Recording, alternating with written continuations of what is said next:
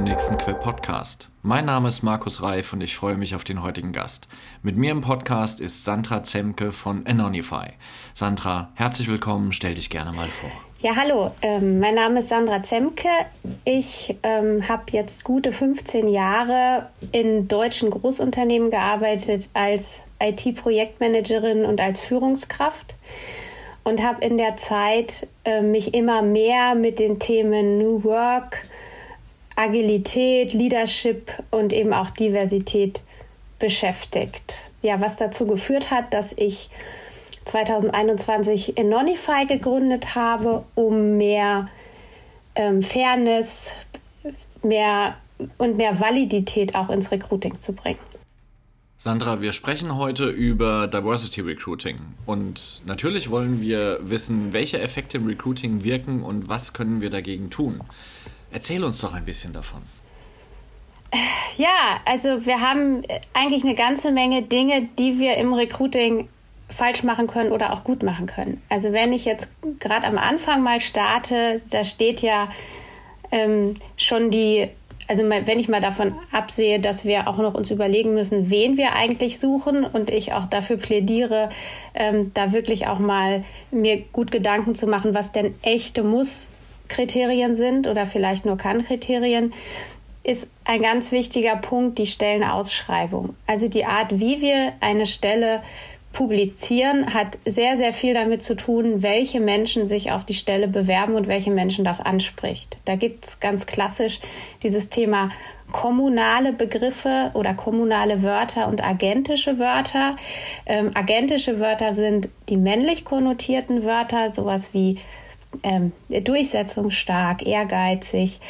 Und äh, kommunale Wörter sind eher so weiblich konnotiert, sowas wie entwickeln, fördern, kooperativ, gemeinsam. Und es hat sich da deutlich gezeigt, dass Frauen äh, sehr stark auf ähm, kommunale Wörter ähm, ansprechen und auch lieber sich auf solche Stellen bewerben ähm, und eben äh, Stellenbeschreibungen mit agentischen Wörtern eher meiden. Und interessant ist auch, dass dieser Effekt bei Männern überhaupt nicht zu sehen ist. Also egal, welche Wörter du da in der Stellenausschreibung verwendest, ähm, das ist, die bewerben sich gleich viele Männer. Okay, das ist spannend. Ähm, ja, der nächste Schritt ist eigentlich so der klassische Entscheidung nach Papierlage. Also ich gucke mir die Unterlagen an, die reingekommen sind und auch da gibt es schon eine ganze Menge Effekte, die wirken alleine, was den Namen angeht. Also wir wissen, dass nicht deutsche Namen, insbesondere ähm, aus dem arabisch-türkischen Raum, ähm, auch bei gleicher Qualifikation ähm, zu ungefähr 30 Prozent seltener eingeladen werden. Ähm, dann haben wir auch Effekte beim Bereich Foto. Ähm, gerade bei Frauen kann es hinderlich sein, wenn sie übermäßig attraktive Fotos beilegen, gerade ähm, bei, bei höherwertigen Stellen. Ähm, ja, und dann ähm, haben wir auch einen ganz spannenden Effekt. Ähm, das ist der Elternzeiteffekt. Das, es hat sich gezeigt, dass Frauen, die weniger als die gängigen 12 bis 14 Monate Elternzeit nehmen, tatsächlich seltener zu Interviews eingeladen werden. Okay. Und man meint, dass, dass das einfach mit Stereotypen zu tun hat, ähm, die, die ist, also Stereotype heißt ja immer, ich empfinde irgendwas als angenehm oder ich empfinde etwas als unangenehm. Und offenbar ähm, finden die meisten Menschen es eben angenehm, wenn sich eine Frau ganz normal ähm, diese zwölf Monate Elternzeit nimmt und ähm, man empfindet es als unangenehm, wenn sie es kürzer tut. Da haben wir so ein paar Bilder natürlich immer noch in der Gesellschaft. Rabenmutter, ähm, Karriere geil vielleicht auch. Also das sind eben Dinge, die da offenbar wirken. Ja, in der Realität spielt das aus meiner Sicht ähm, eigentlich gar keine Rolle. Also wenn es um Eignung und um die Wiedereinsetzung von ähm, Frauen nach der Elternzeit geht, äh, das sind alles Elemente, die, die finden halt ähm, auf so einer Ebene statt, wo sie eigentlich nicht hingehören. Ähm, da ja. reden wir nämlich über die kognitiven Verzerrungen. Ähm, du hattest mir im Vorgespräch gesagt, dass wir genau über diese Auswirkungen der, der Unconscious Bias äh, im Recruiting-Prozess ein bisschen reden wollen. Du hast jetzt mal Bezug genommen auf nicht deutsche Namen, du hast Bezug genommen auf äh, attraktive Fotos von Frauen, ähm, du hast Bezug genommen auf, auf die Elemente, die hinderlich sind. Ähm, wo sind denn aus deiner Sicht eigentlich die, die, ähm, die Problemstellungen dabei? Weil ich glaube, dass die Recruiter in Deutschland ähm, versuchen, genau bei diesen Elementen, ähm, Unconscious Bias, eben zu objektiven Entscheidungen zu kommen. Und dass das Problem vielleicht doch eher bei den Hiring Managern aus den Fachbereichen ist. Wie würdest du das Thema angehen? Ja, den Eindruck habe ich auch. Wenn ich mit RecruiterInnen spreche, dann ist da die Awareness schon sehr groß. Ähm, die kennen einige dieser Effekte. Wenn ich mit denen über Effekte oder Unconscious Bias spreche, erzähle ich denen eigentlich oft nichts Neues. Ähm, und ich habe auch schon Prozesse beobachtet, wo RecruiterInnen ähm, sehr interessante Profile weitergegeben haben und selber wirklich frustriert waren, wenn die von den Hiring Managern nicht ähm, wertgeschätzt wurden. Ähm, wegen eben genau diesen Effekten. Ähm, das sind insbesondere, also der ganz klassische Effekt ist sowas wie ein Halo-Effekt. Ähm, eine Eigenschaft in diesem Menschen überstrahlt alle anderen. Das kann sogar so, sowohl positiv als auch negativ wirken. Zum Beispiel eine sehr renommierte Universität, ein sehr renommierter Ex-Arbeitgeber überstrahlt im Grunde das ähm, alles andere, was noch so in der Bewerbung steht. Das, es kann aber eben auch eine, vielleicht eine Brennpunktschule eine, ein, oder ein ähm, Geburtsort sein, der das eben negativ überstrahlt.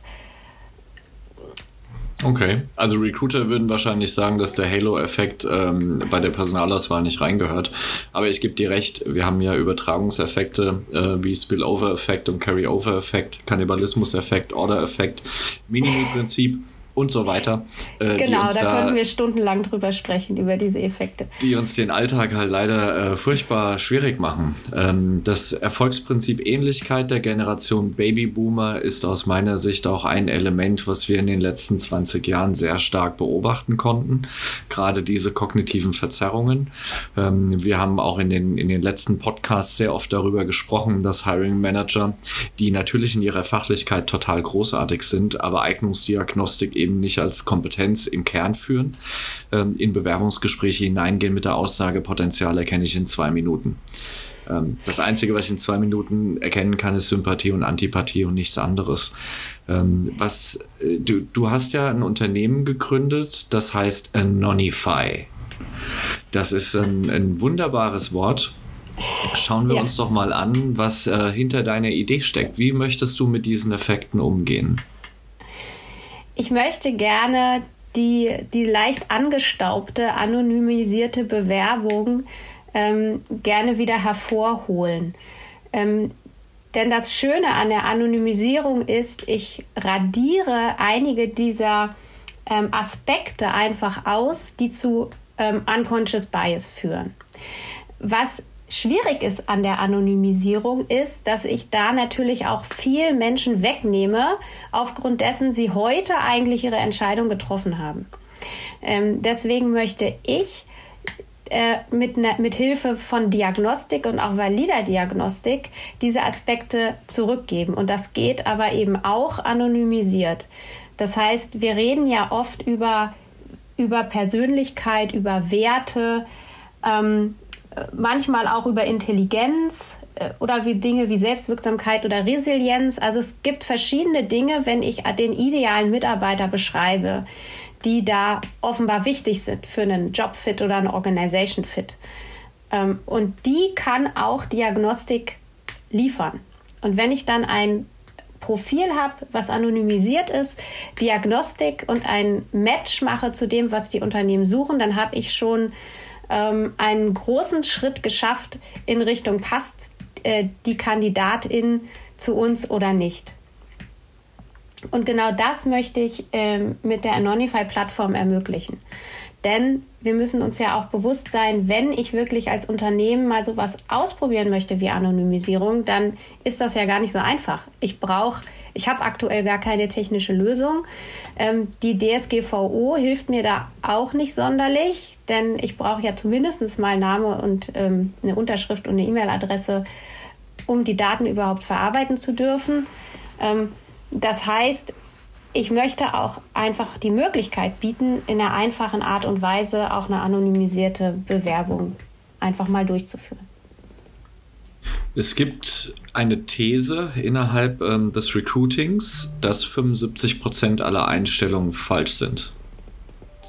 Ähm, in vielen Unternehmen wird aber gar keine solide Prüfung ähm, dieser 75 Prozent vorgenommen, sondern man stellt dann über ein paar Jahre hinweg fest, naja, es passt halt irgendwie nicht. Oder ähm, jemand hat dann eine Frühfluktuation. Äh, auch eine interessante Frage, wann fängt Frühfluktuation an? Viele Unternehmen schauen eben auf die Probezeit und bezeichnen das als Frühfluktuation. Äh, wir haben aber Karrierewege in Deutschland ähm, im tradierten Betrachtungsweg, ähm, die eben tatsächlich eher auf fünf bis zehn Jahre ausgelegt sind, also überall dort, wo ein Staatsexamen geschrieben werden muss. Ähm, aber nichtsdestotrotz glaube ich, Frühfluktuation ist alles, was unter drei Jahren stattfindet. Ähm, wenn ich nochmal an den Rat meines Vaters genau. denke, der sagte, in dem ersten Job bleibst du sieben Jahre, sonst sieht es im Lebenslauf schlecht aus. Ähm, das habe ich furchtbar schlecht berücksichtigt in meiner eigenen Karriere. Aber trotzdem gibt es ja noch so diesen Glaubenssatz in der deutschen Wirtschaft. Ähm, jemand, der weniger als x Jahre, und ich glaube drei ist eine ganz gute Zahl, in einem Job bleibt, ähm, der ist ein Jobhopper. Der hat keinen Ehrgeiz, der kann sich nicht durchsetzen, der kann mit Konflikten nicht umgehen, der ist nicht anpassungsfähig. Wir kennen ja alle diese Urteile, die dann kommen, ohne dass man einmal versucht, diese, diese Betrachtung zu entmanteln, um dahinter zu schauen, ähm, war vielleicht der Fehler gar nicht in der Person liegend, sondern in der falschen Personalauswahl, weil jemand nicht in die Kultur passt, nicht zum Unternehmen passt. Ähm, also wir haben ja eine vielschichtige Problematik bei der Personalauswahl. Äh, ich bin voll bei dir. Das, was man tun kann, ist äh, mit Anonymisierung natürlich den Fokus weg von, von ähm, Elementen zu nehmen, die mit einer Personalauswahl wenig zu tun haben sollten, sondern eher den Fokus darauf legen, wie kann ich denn nach Fachlichkeit, nach Eignung und nach ähm, sozialer Kompatibilität auswählen. Ich glaube, am Ende muss Mensch zum Unternehmen und zum Team passen. Ähm, und das Team versucht natürlich, Diversity ist ja jetzt nicht nur das Chromosom Mann-Frau, sondern es geht um ähm, unterschiedliche Denkweisen, unterschiedliche Handlungsmuster. Es geht darum, dass ich äh, Andersartigkeit auch zulasse im Team und das als Erfolgskriterium betrachte. Ähm, wir, wir könnten, glaube ich, noch stundenlang über dieses Thema weiter diskutieren. Erzähl mir mehr.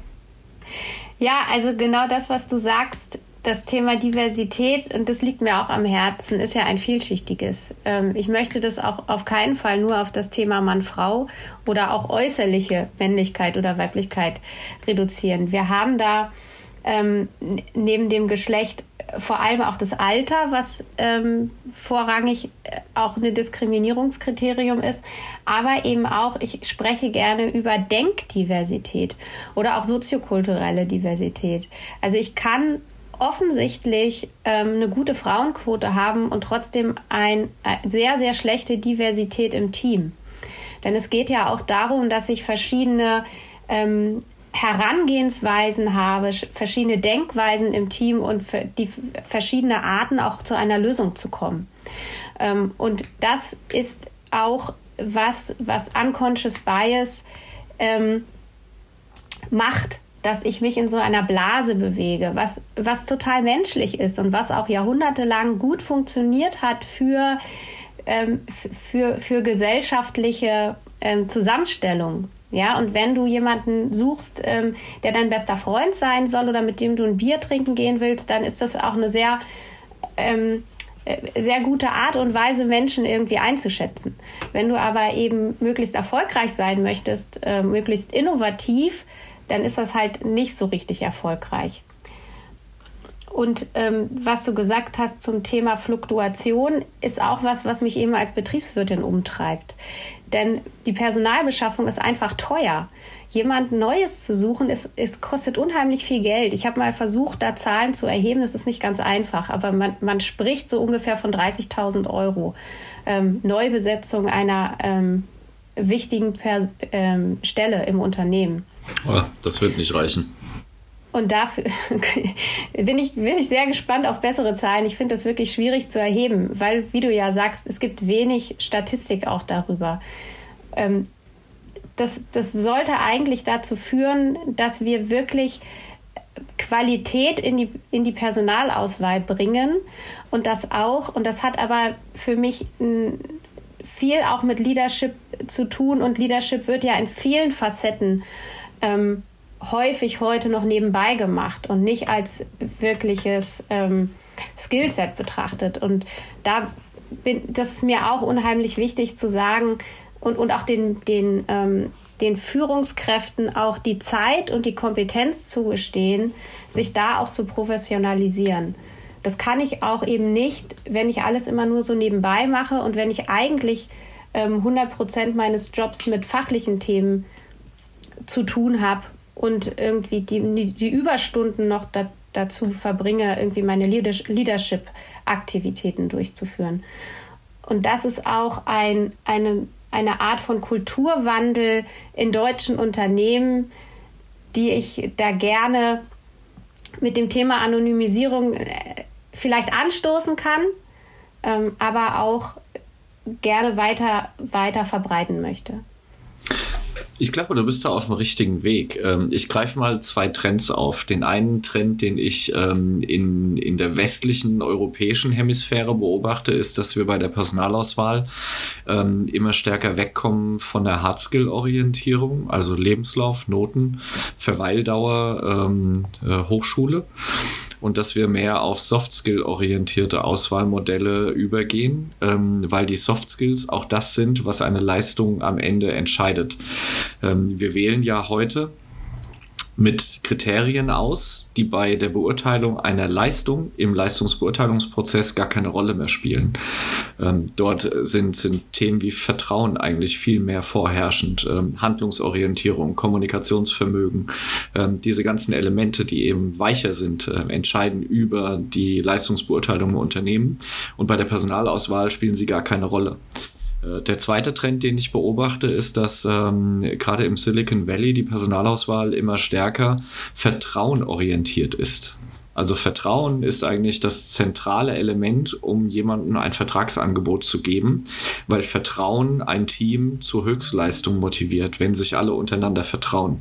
Und Vertrauen hat sehr viel auch mit Diversity zu tun und hat ziemlich wenig mit äh, Affinitätsbias zu tun, also äh, Gleichartigkeit.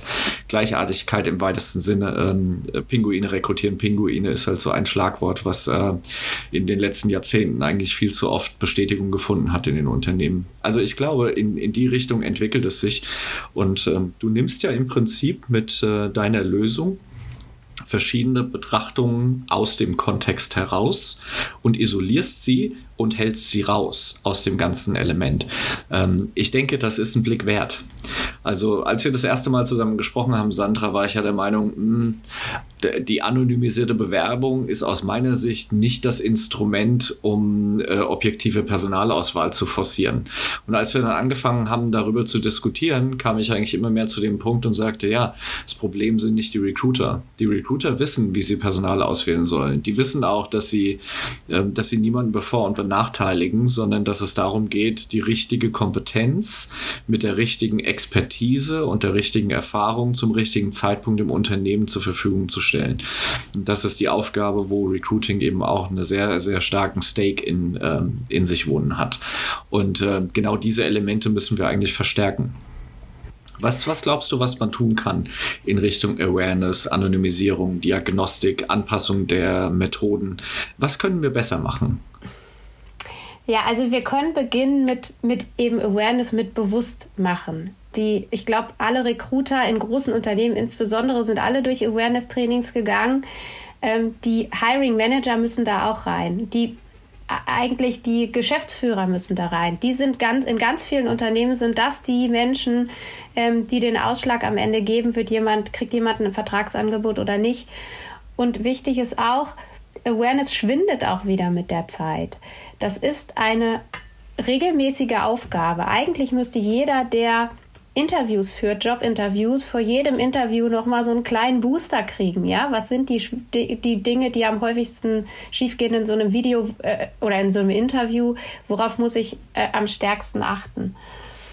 Ähm, dann natürlich, ich bin großer Fan von Anonymisierung. Ich finde, man sollte es einfach mal ausprobieren. Ich bin ein großer Fan von Diagnostik, habe ich ja auch schon gesagt. Also Diagnostik hilft, wenn man weiß, was man sucht ähm, kann ich, gibt es eine ganze Menge valide Diagnostik. Das muss auch gar nicht teuer sein. Also da, da gibt es, es gibt Studien, da kann ich, kann mir die Sachen einfach abschreiben und anwenden. Ähm, und dann, ja, müsste ich mir einfach meine Methoden noch mal so ein bisschen anschauen. Also zum Beispiel ein, ein, also was ich gesagt habe, die Stellenbeschreibung. Einfach mal anschauen, was äh, hat das für, was, welche Leute spricht das an? Auch die Kanäle. Wo poste ich das eigentlich? Ähm, ein kritischer Check der Anforderungen finde ich ganz wichtig. Ähm, ich habe mit vielen Leuten schon darüber diskutiert, braucht es hier wirklich ein Studium für diese eine oder andere Stelle oder geht es nicht um ganz andere Dinge?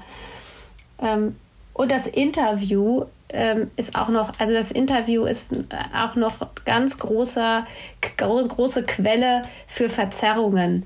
Ähm, da kann ich eine ganze Menge tun, wenn ich das Interview strukturiert gestalte, wenn ich sowas wie einen Leitfaden habe, wenn ich darauf achte, dass ich den BewerberInnen auch die gleichen Fragen stelle. Ähm, und vor allem, wenn ich nicht nur einen habe, der das bewertet, sondern zwei oder drei Personen, möglichst mit einem unterschiedlichen Background, die Antworten bewertet. Da komme ich schon recht weit mit, ähm, ja, oder einfach mit unter Interviews mit verschiedenen Menschen. Ähm, ein großer, großes Beispiel, was immer so äh, genannt wird, ist der, der Google ähm, Recruiting-Prozess. Ich war auch mal in so einem Google Recruiting-Prozess. Ähm, ich glaube, ich hatte sieben Interviews die treiben das wirklich auf die Spitze, dass sie sagen, wir lassen diese BewerberInnen mit so vielen Menschen reden, damit wir ja ähm, keinen eingeengten Blickwinkel haben. Ähm, das ist halt was, was ziemlich viel Zeit kostet. Nicht nur im Unternehmen, sondern auch bei der Kandidatin, bei dem Kandidaten. Ähm, daher ähm, bin ich Fan von Technik. Äh, die Frage ist natürlich, ob sieben Interviews ähm, bei, bei Google zeitgemäß sind und auch wirtschaftlich. Ähm, wenn Menschen, und ich hatte mir letzte Woche die, die Fluktuationshöhe bei Google angeschaut, die ähm, Arbeitgebertreue im Silicon Valley, also eine US-Zahl ist das, äh, liegt bei 2,4 Jahren. Also sieben hm. Interviews für 2,4 Jahre Spaß beim Arbeitgeber, weiß ich nicht, ob das noch wirtschaftlich ist. Aber du hast äh, von der Strukturierung von Interviews oder Teilstrukturierung von Interviews gesprochen. Wissenschaftlich betrachtet landet das unklar strukturierte Interview bei einer Zuverlässigkeit der Personalauswahl zwischen 4 und 14 Prozent. Ähm, das heißt, die meisten Unternehmen rekrutieren mit einer, ähm, mit einer Validität äh, der Personalauswahlinstrumente, also unstrukturiertes Interview. Jemand kommt rein, spricht eine Stunde miteinander und danach sagt man ja, hoch oder runter. Und ähm, nehme ich aber einen Würfel mit sechs Seiten und würfle, habe ich dann eine Validität von 16,67 Prozent. Das heißt, alleine Lebenslauf vor sich zu legen und zu würfeln, hat eine bessere Trefferquote als die gängigen Interviews, die in den Unternehmen stattfinden. Und das ist für mich eigentlich die, diese frappierende Situation, in der wir unterwegs sind. Deswegen ist es wirklich, wirklich gut, Sandra, dass du ähm, den Mut hast, ein Unternehmen zu gründen, den Mut hast, eine Lösung zu entwickeln, die Personalauswahl valider macht und zuverlässiger, am Ende auch diskriminierungsfreier, vielfältiger, mit Stichwort Diversity. Ich glaube, das sind Dinge, die uns wirklich gut tun in unserer Welt. Dankeschön. Ich hoffe auch, dass ich da ein bisschen die Welt zum Positiven verändern kann. Sandra, was willst du unseren Hörern noch mitgeben? Ich möchte gerne mitgeben, ein bisschen mehr Wertschätzung in das Recruiting zu bringen und ein bisschen auch mehr Mut zur Veränderung.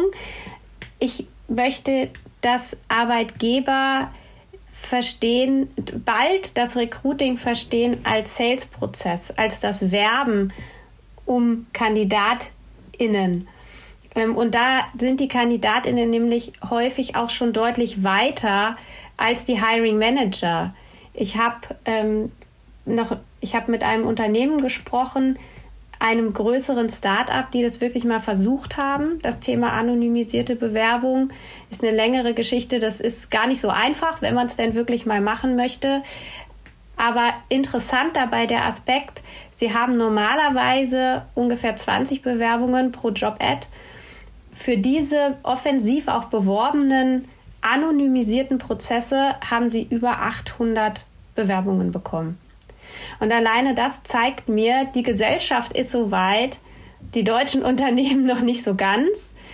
Aber ich glaube, da ist sehr viel Potenzial für mutige Unternehmen und für innovative Unternehmen, auch Menschen anzusprechen, die sie bisher vielleicht noch nicht so ganz ansprechen.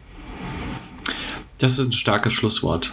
Liebe Sandra, vielen Dank für deine Zeit. Es hat mir viel Freude bereitet. Das war der Queb Podcast mit Sandra Zemke von Anonify. Wer mehr über Sandra und ihre Leistung erfahren möchte, klickt gerne auf die Website, die ich in den Show Notes verlinke. Ich sage vielen Dank für deine Zeit, hab einen schönen Tag und viel Erfolg bei deiner Arbeit.